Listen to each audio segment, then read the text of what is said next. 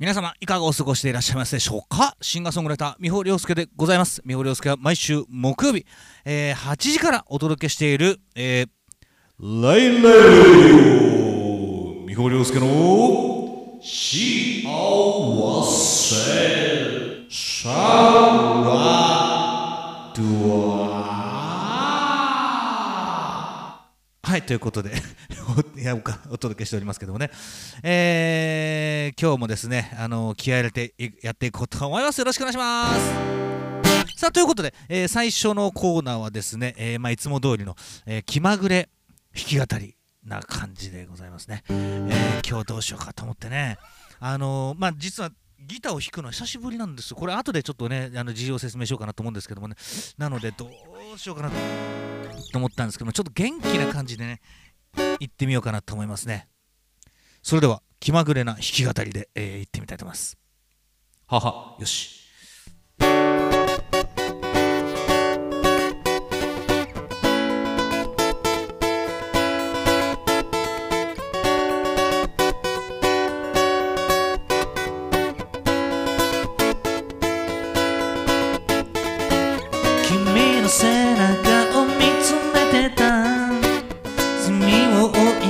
けて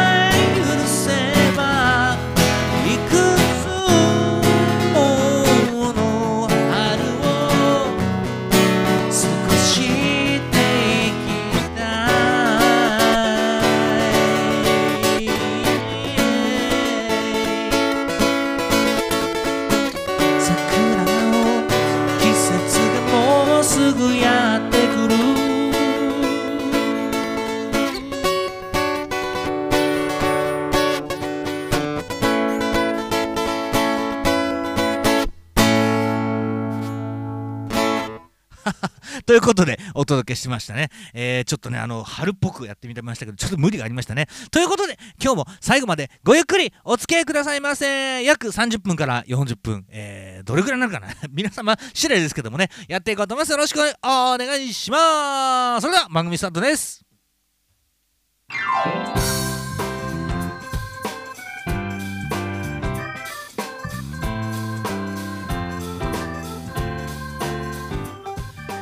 改めましてこんばんは。シンガーソングライター三保亮介でございます。三保亮介は毎週木曜日8時からお届けしているラインライブレディオ。三保亮介のシアワセスワラドゥア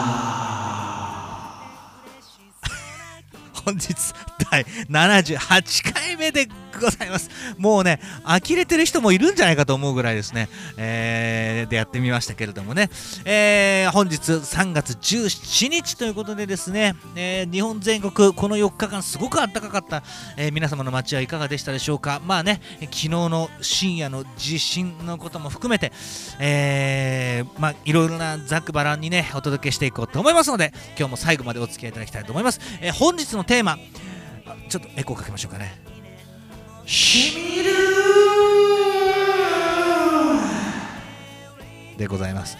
しみる話ね、えー、何でもお待ちしております。メールの宛先はみほりょうすけのホームページ。みほシティのリクエスチョンズという項目から今でも届きます。えー、そして、えー、この番組はですね皆様のお力で成り立っている番組でございます。ぜひ、どしどし、えー、メール、えー、それからチャットでのご参加もお待ちしております。そして、えーないいいねとかですね、あの投げなんたらとかいろんなもので成り立っている番組でございます。よろしくお願いします。そしてさらにはですね、シェアリツイートで、えー、成り立っておりますんで、ぜひぜひ、えー、応援よろしくお願いします。あなたの、えー、シェアリツイートがですね、えー、この同じ時間を、えー、過ごす、ねえー、仲間を増やす一番の力になりますんでよろしくお願いします。ということで今日も最後までごゆっくりお付き合いくださいませ。チャットでのご参加どしどしお待ちします。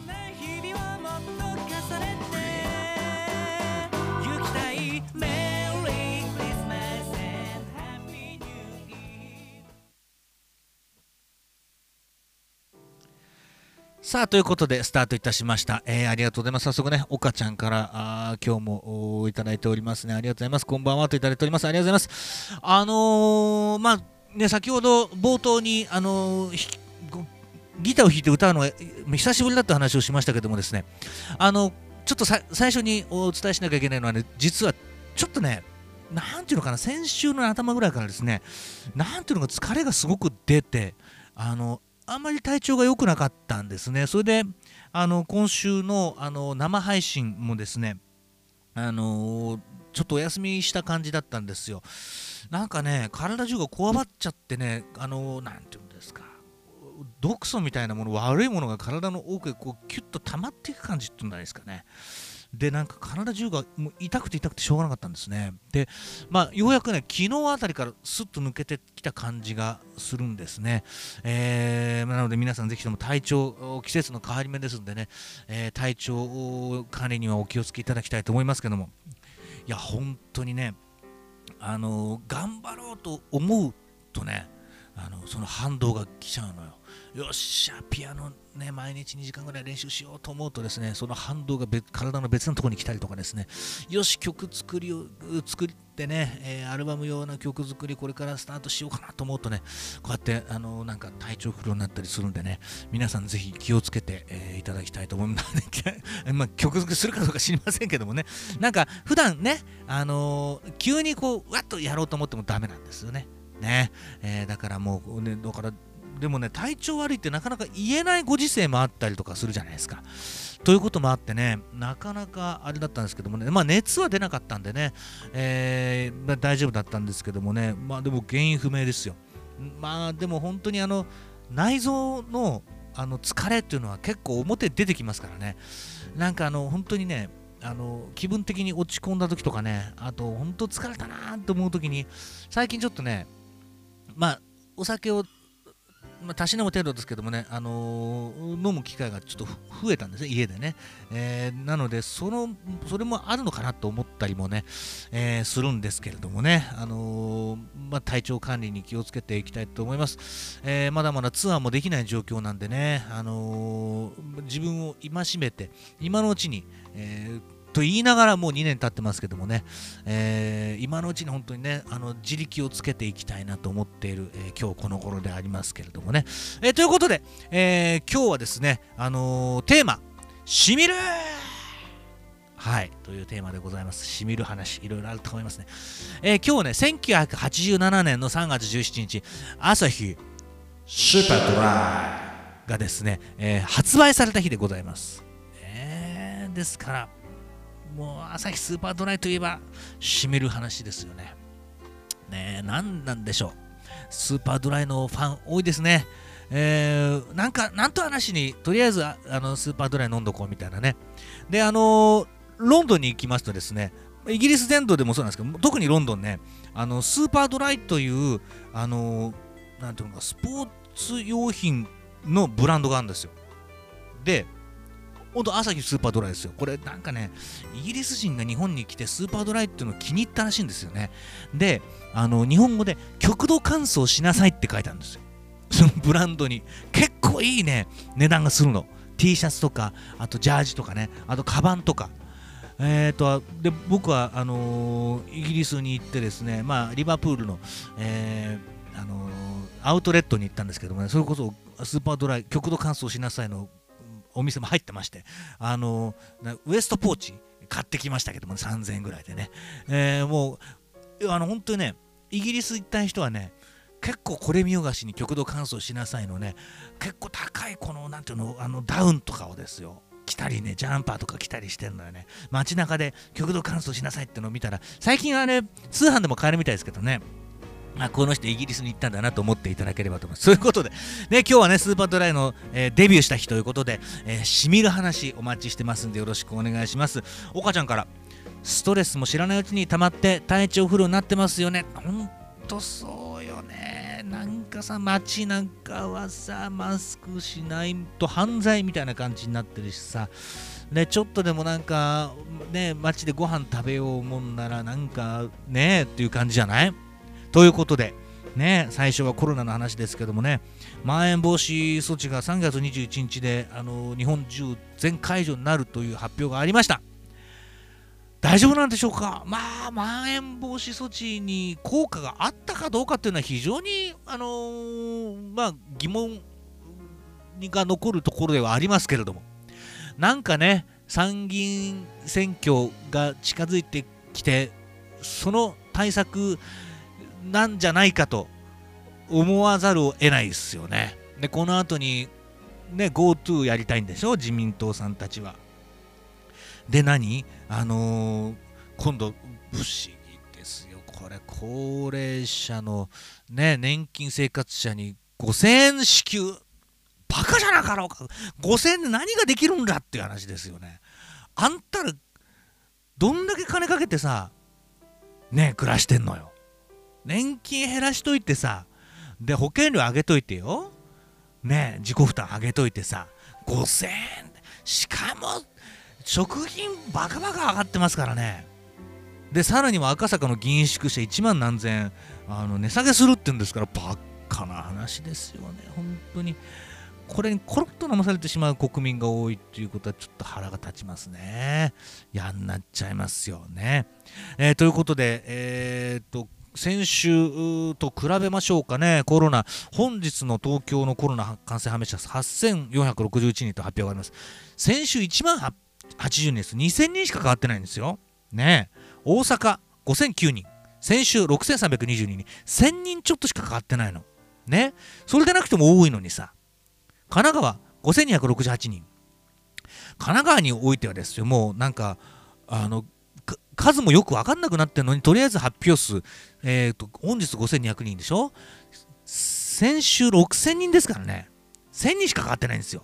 もう崩壊状態ですよ。もう本当によく分かりませんね。うーん、まあ自分で気をつけろ。ね次女ですか？うーん、なんかよくわかんそれよりも暮らせるようにさ、あの賃金上げるとかさ、あの税金を減らすとかさ、してほしいよと思う今日この頃ですよ。マジで。ガソリン税にしても二重課税でしょ ?30 課税になったし、今。恐ろしい話ですよね。あんなっちゃう。ね消費税なくすだけで随分生活楽なのにね、と思います。はい。えー、ということでコロナ気をつけていきましょう。ねえー、ということで、えー、まずは明日は何の日、明日役立つかもしれない豆知識。ね、えー、3月18日、明日どんな日か。ということです。お、ようこさん、こんばんはといただきました。ありがとうございます。ようこさん、ありがとうございますね。えー、明日3月18日、ね、え、これね、すごい不思議な話だったんですよ。1983年に国産車にもドアミラーが認められた日だということであります。車の話ね。これ、どういうことかと思ってね、ちょっと調べたんですよ。そしたらね、あのー、なんかね、それまではドアミラーっていうのは、あのー、国内では認められてなかったんですって。であの皆さん車に乗る方いらっしゃると思いますけどもちょっと考えてくださいあの車乗ると脇にミラーがつくじゃないですかねで今結構このドア開閉するドアについてる場合が多いんですよでもねそれって実はそんなに昔はね認められてない海外の車は認められてたんですけども危険だということでね認められてなかったんです。で、じゃあ何かというとですね、昔の車ちょっと思い浮かべてください。ね、フォルクスワーゲンとかの昔の車ですよ。あの、前の方、車体にそのままついてたのがあるあるじゃないですか。あれ、フェンダーミラーって言うんですって。ね。えっ、ー、と、それをが昔だったんですよ。ね？だからね、ただね、あのドアミラーだけだと認められてなかったんだけど、フェンダーミラーとドアミラーは認められたんだって。だから、2つ、合計4つミラーがついてる車っていうのはあったらしいんですけど、ね、1983年にドアミラーのみの車が、えー、認められたということなんですね。へえと、変なことを認めたり認めなかったり、えー、しますよね。まあまあ、それ、総じてサイドミラーって言うんですけど、それのつく付け方で全然ね、ね違うもんなんですね。あのドアミラー当たり前のように思ってましたけども違うんです。やっぱ歴史があるもんなんですね。えー、ということでそんな日ですね。そして1989年伊藤みどりさんがフィギュアスケートの世界選手権で、えー、優勝ね日本人選手として初めてということで伊藤みどりさんのね1989 8歳とか9歳もあのニュース覚えてますよ。今じゃあねうんもうなんかその3 4 0年でさあの時代がほんと変わりましたよね。えー、ていうのかなあのデジタル化とともにその、えーと、スポーツの技術も本当変わっていってる気がしますよね。えだって3回転ですごいって言われたのが今ねあのー、羽生君のあれだってさすごいもんねあの回転の仕方ね体型も含めてですよあれはやっぱりねあのその何ていうのかな研究するを研究をこうマネジメントするやり方っていうのがデジタルになってすごくやりやすくなったんだと思うんですね。スポーツもどんどんそのえー、っと精神論ではなくて、あのー、まあ、科学的にあのこうやった方がいいんじゃないかというトレーニング方法とか結構ね研究されてますもんね。うんだからあの時代からね変わったもんです。もう、まあ、音楽も変わりましたけどね。うん。まあ何がいいか悪いか分かりません音楽に関しては。ね。あのですけども。まあとりあえずね明日は何の日？3月18日、え、そういう日だということでありますね。はい、えー、ということで、まあ、いろいろとね、今日は話したいことがいっぱいあるんですけども、まずは皆様、昨日大丈夫でしたでしょうか？ね。えー、西日本にも結構揺れがいったということなんですけどもね。いやいや3月16日の23時36分。その5分前にも1回、えーと、余震みたいなのがぐわっと来てるんですけどもね。びっくりしましたね。福島県沖を震源とする地震がありました。いや肝を冷やすところじゃないですよね。でねドカーンと来たというよりも少しずつこの東京はね横揺れがぐわーっと来た感じだったの。これね11年前の東日本大震災もそうだったんだよね。あれをはっと思い出しましたね。あの日僕はあのあの11年前のね3月11日はあの、まあ実はバイトクビになって。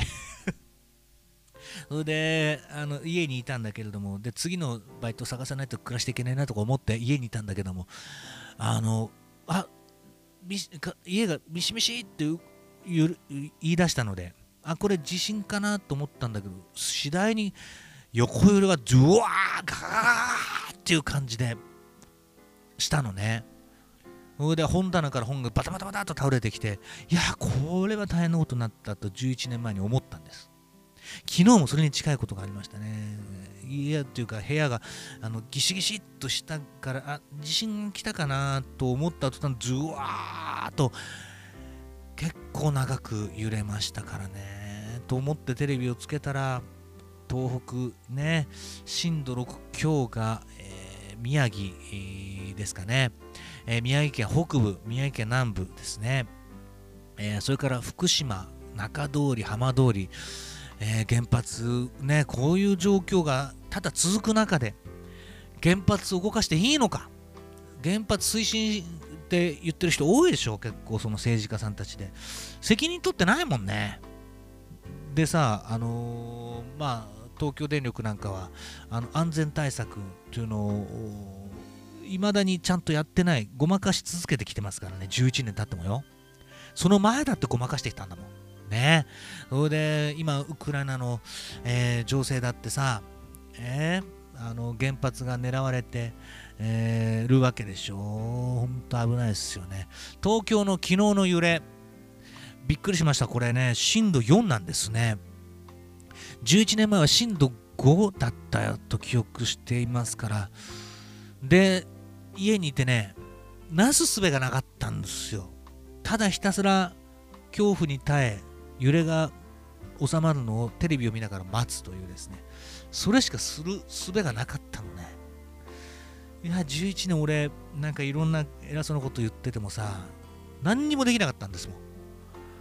でとりあえず SNS であのー、気仙沼の兄貴に大丈夫ですかって連絡したりとかですねまあ親に大丈夫ですかってねあと知り合いにも大丈夫って連絡したりする程度もう何もできなかったですね。うーん。はぁ、と情けなかった。まあ何をしようもないんだけどもさ、でも外に出るということもね、どうなんでしょう。わからない。とりあえず情報を集めるということを、冷静に落ち着いて情報を集めるということぐらいしかできなかったですからね。で、まだまだこういう地震も可能性が大きくありますから、皆様の街もぜひとも気をつけていただきたいと思います。で、そんな話をしてたら、ねえー、全然テーマの話できませんけどもね、えー、本当にあの地震ね、あの被害も結構出たりしてます。えー、ですからね、まあ、これを聞いてくださってる、方は大丈夫、生きていらっしゃるのはもちろんだけども、元気でいらっしゃると思うので、あのー、あれですけどもね、あのー、福島の方もね、あのいろんな被害がね、大なり小なりあるみたいなので、えー、ぜひとも気をつけていただきたいと思います。岡ちゃんから、停電は大丈夫だったんですか？といただきました。あ、うちはね、大丈夫でした。ね。でも、都心の方は結構停電したところがあったですね。文京区、それから渋谷区のあたり、大きく停電、それから、え、墨田区の方もですね、えー、停電したという話がありますね。えー、なので、えー、いろいろなところでもね、あの新幹線が、え脱線したというね、あのこともありました。本当にね、あの胸が痛いしね、何もできないということを、まあ、ただ本当に話題にするだけでもね、あの大きな力になるんじゃないかと思って、え今日話題にしておりますけれどもね、えまだまだあの本当に、えーと、心配になりますんでねあの、みんなで気をつけていきたいと思いますけれどもね、え地震の話をちょっとしてみました。ということで、えー、今日のテーマですけどもね、あのー、という話です。皆さん、しみる話。急に変わりました。ごめんね。あどうですか、しみる話。あー、俺はね、あの普段あのー、家ではシャワーだけなんですよ。だから、あのー、疲れた時にね、特にツアーで1ヶ月ぐらい旅に出てると、あのずっとシャワーで過ごすのことがあるのね。だから体がギシギシなわけですよ。そういう時に時々やっぱりあの銭湯とか行ってですね湯船にぐわったーっと使った時にねしみるね。ああもうもう1週間ぐらい何もしたくなくなりますけどもね。あね、そういうわけにもいかないんですけども、えー、しみるってのはそういう時かな。あとはまあ、まあ、ビールの1杯目、最近2杯目、3杯目、そうでもなくなったんだけど、やっぱり1杯目、あのもう今日は何もしないと思った時のね、あの、つまみとか全部作ってさ、でもう今日何にもしない、もう片付けも回したり、ね、仕事もしない、ね、曲作りもしない、もう楽器ももう練習し終わった。夜10時頃ですよ。で、あのよしあのドラマでも見ながら、えー、ピシュッと開けて、あのー、何タンブラーについで1杯目はやっぱしみる。ねいや今週は飲まないよ。今週は体調悪いから飲まないけどさ。あしみるねあれは。ね岡ちゃんから傷口に消毒。しみるといただきました。わかるわ。これはですね痛いですよ。本当に。でも最近でもあんまりその赤チンとか塗らなくなりましたよね。ね、岡ちゃん昔も赤チンでしたね。あそうね。俺はね子供の頃まだねあのー、画鋲を踏み抜くってこと結構あったんですよ。今あんま聞かないもんね画鋲を踏み抜くって。ばあちゃん家に行くとさ画鋲がなんか落ちてんのでガーッと体は今思い出してもちょっとねゾクッとして今。あれは痛かったね。ですりむいなんか転んですりむいた時も赤チンとか塗られたりとかですね。しましたね。であのー、美保家はですねあのー、コロスキンというですねあのー、水絆創膏というのが結構好きであの膜になるんですよ。で傷口にこう膜になるこのね塗って乾くまでがめっちゃしみるのよ。痛いわけ。ねえあれがいいかどうかは分かりませんよ。今となっちゃあんま使わないから。分かんないけれども。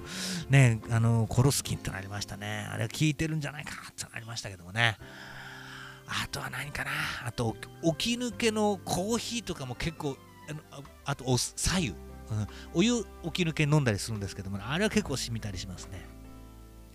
あとはどうだろうな、学生時代は、あのー、夜勤のコンビニのバイトをしてたんですけども、僕は結構ね、手荒れがその頃からひどくなりましてですね、今はあのあんまりね、あのー、なんていうの薬とか塗ったりとかするのねあのハンドクリームとか塗るようになったんでそんなにしなくなりましたけどもねその学生時代こう特に大学時代はそこまでのケアをする知識がなかったんであのー、深夜にえーと、生活が昼夜逆転してそれだけでもね体にとってね結構この負担があるのね。で寝不足になってで段ボールとか、あのー、触るでしょ。そうするとね手がね切れていくんですよ、ね、体ギシギシ言うしね手がすごくあのー切れていくんですね。で病気みたいになってですね、で指全体にこの絆創膏を巻いてた時期があったんですけども、あれはきつかったですね。うんで、夜勤を辞めたら治っていきましたんでね、やっぱりね、生活を元に戻すってのは大事ですね。静江さんから、コロスキン、染みすぎて無理でした。そう。あれはきつい。これやったことある人しかわからない痛みよね、これね。ああれ、本当に泣きそうになりますもんね。あ親好きだったのよこのスキン。本当に。あれ聞いてたな。であれ子供の頃から塗られてたからそういうのに対して耐性ができた気がします。痛みに対してね。いいのか悪いか分かりませんけどもね。岡ちゃんから虫歯に冷たい水あ冷たい氷？あ分かるわ。あのあとアイスね。アイス食べた時のね、ガブッといった時の、特にあのほら、何、ガリガリ君とかさ、ガブッといった時の、あのカーっていう、あれはしみるね。あとはどうだろうな。あの、疲れた時に優しい言葉とか、しみるよね。だから自分が頑張ってる時にさ、あのー、分かる分かるって言われた時に泣きたくなるよね。うん。で俺心が疲れた時の対処法っていうのは泣くってことを決めてんですよ。でどうやって泣くかっていうのはあの映画を見て泣くことにしてるんですね、うん、あと本を読むってね。で最近はもうその必殺技としてあんま使ってないんだけどもねあのこれ大事な時に使おうと思ってるんであんま見ないんだけど隣のトトロを飲みながら見るっていうことをしてますね。これはねもう疲れた心に隣のトトロで俺30回以上泣けますからね1時間半の中で。で見終わった後にもうすっきりするんですよ。わかるかな？わかるかな？わかんねえな。昇格や千歳さんみたいになってますけどもね。うーんまあしみる話いっぱいありますね。うーんあとはなんかあの迷ってる時にあのー、的確な一言ってやっぱ心に染みますよね。うん。えー、っていうのが結構あったりしますね。ねまだまだしみる話お待ちしてます。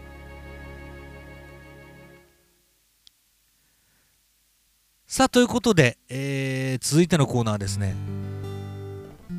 えー、弾き語りのコーナーでございますけれどもね、えー、今日何にしようかなと思ったんだけどさ。やっぱりこの時期ですから3月17日新潟は3ここはね3月11日3月12日かなだったかなが卒業式なんですよ中学かでなんで中学がその日かっていうのを覚えてるかというと翌日がえっ、ー、とね高校の発表なんですよ。あの公立高校の。で、前の日が、えー、受験日だったかな。前の前の日だったかな。で、発表の前の日に、えっ、ー、と、卒業式あるんです。これなんでかっていうと、あの、発表の後にやっちゃうと、あの、みんな同じ気持ちで卒業式を迎えられないからっていうことらしいんですよね。そういう配慮なんですけども。ね、この時期本当にいろいろ思うことがありますよ。ね。まあでも卒業式で俺あんまりいい思い出がないんだけども、それはまた来週とかにしようかな。話はね。えー、ということで、まあ卒業シーズンなので、こんな歌を選んでみました。それではやってみようと思います。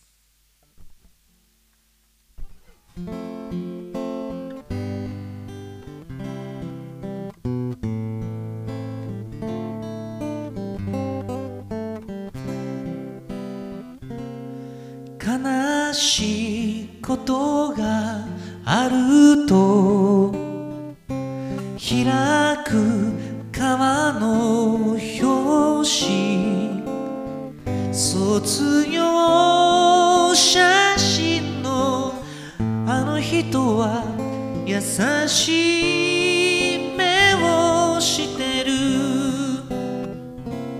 街で見かけた時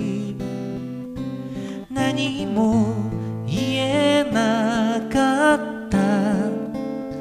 卒業写真の面影がそのまま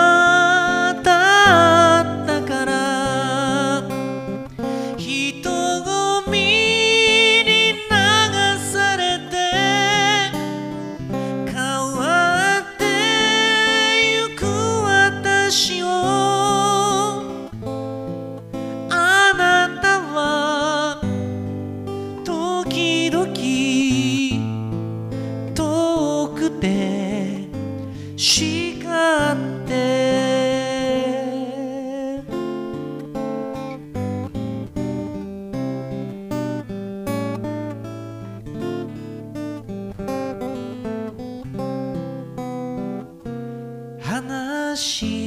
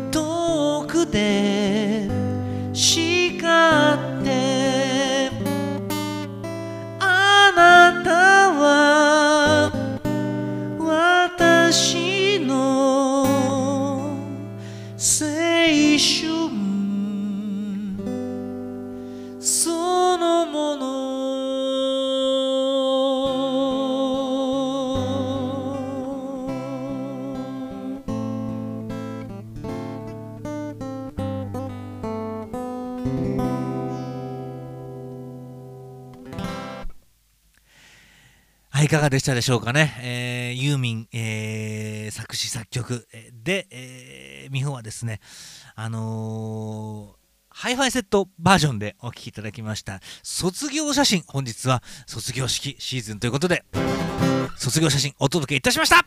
まだまだ続くよ。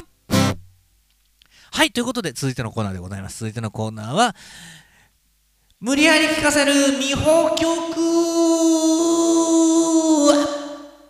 のコーナーでございます。美穂良介の番組でございます。ね。1曲くらいは美穂の曲を無理やり聴かせちゃおうというそういうコーナーでございますが、今日はですね、まあ、あの、ツアーもまだまだできないですけどもね、えー、皆さんから頂いてる投げ銭で、なんとか毎月毎月、えー、耐えしのいでおりますけれども、えー、今日はですね、早くみんなのところに、えー、行きたいよという思いを込めてですね、美穂の生活、それから美穂の音楽活動、えー、これからまん延防止が解除になりまして、ライブもね、もうちょっと増えるかなと思うんですけども、本当にね、皆さんが会場にいてくれないと始まらないんですよ。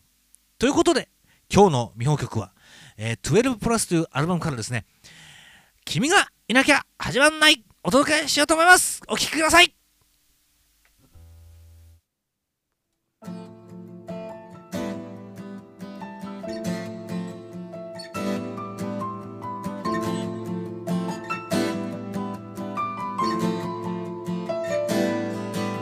ふと立ち止まって耳を澄ます音の波押し寄せ心揺らす街は確実に動いている。幾千万の時を日が沈みまた昇る日々をただ流されるままに過ごしてきただけ。君を待つこの瞬間がたまらなく嬉しいんだ全てのものが新しい会いに行くよ走り出せ君と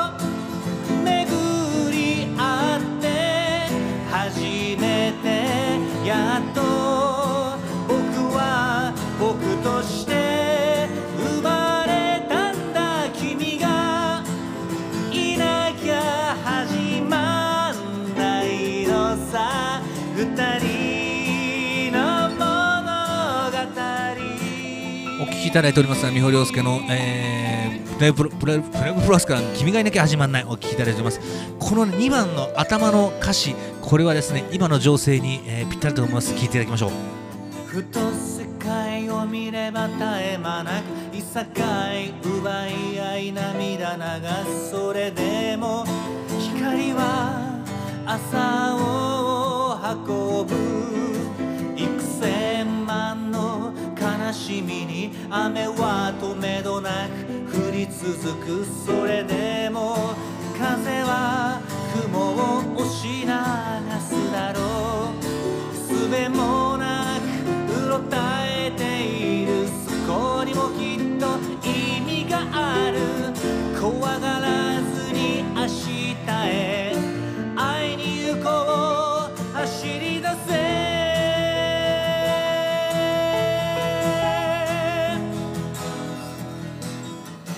曲作りをしていてですね時々あのふっと俺自分が天才かなと思う時があるんですけど、まあ、まあ本当にね数年に1回。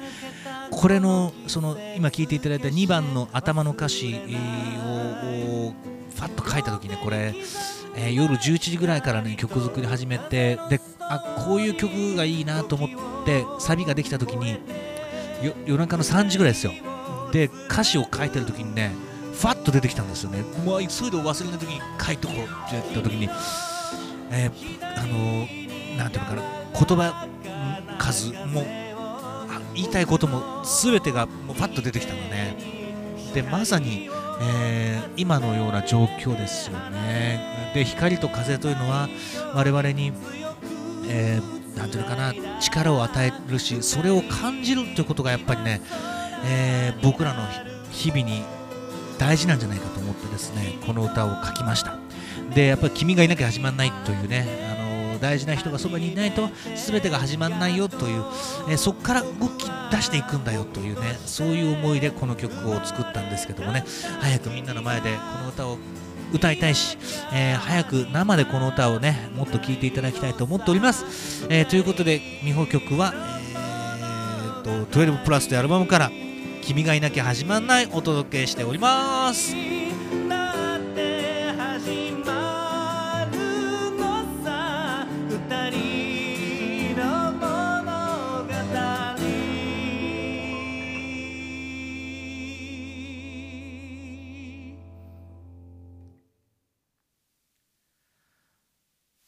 はい、ありがとうございます。ということで、お届けいたしました、美穂良介の幸せサラ、かっこかり、本日第78回目お別れの時間でございます。12プラス、まだまだ発売中でございます。え、あのー、全然ね、あの、遠慮しなくていいからね、うん、CD と DVD、セットになって3500円で売っておりますんで、よろしくお願いします。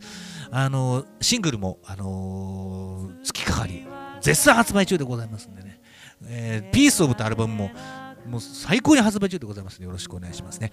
えこの番組、えー、アーカイブで Spotify でも、あのー、完全に完全版として聞くことができます。ね。えー、LINE ライブだとですね、あのー、やっぱりライブ放送なので、あの電波が届かないとかですね、電波が切れることがあるんですけどもね、Spotify の方ではですね、えー、もうあの綺麗な音質で、あのバッチリ聞くことができますんで、そちらもぜひあのチャンネル登録していただいてですね、あのちゃんえーと、お楽しみいただきたいと思います。よろしくお願いします。やっぱりね、あの体調が悪くなるとね、言葉が出てこないんだよね。うん、もうちょっとね、えー、自分の体調を大事にしたいなと思いますけどもね、すいませんね、えー、そんな話をしてね、本当はしない方がいいんだけどもね。えー、ということで、え来週第79回目、3月24日お届けします。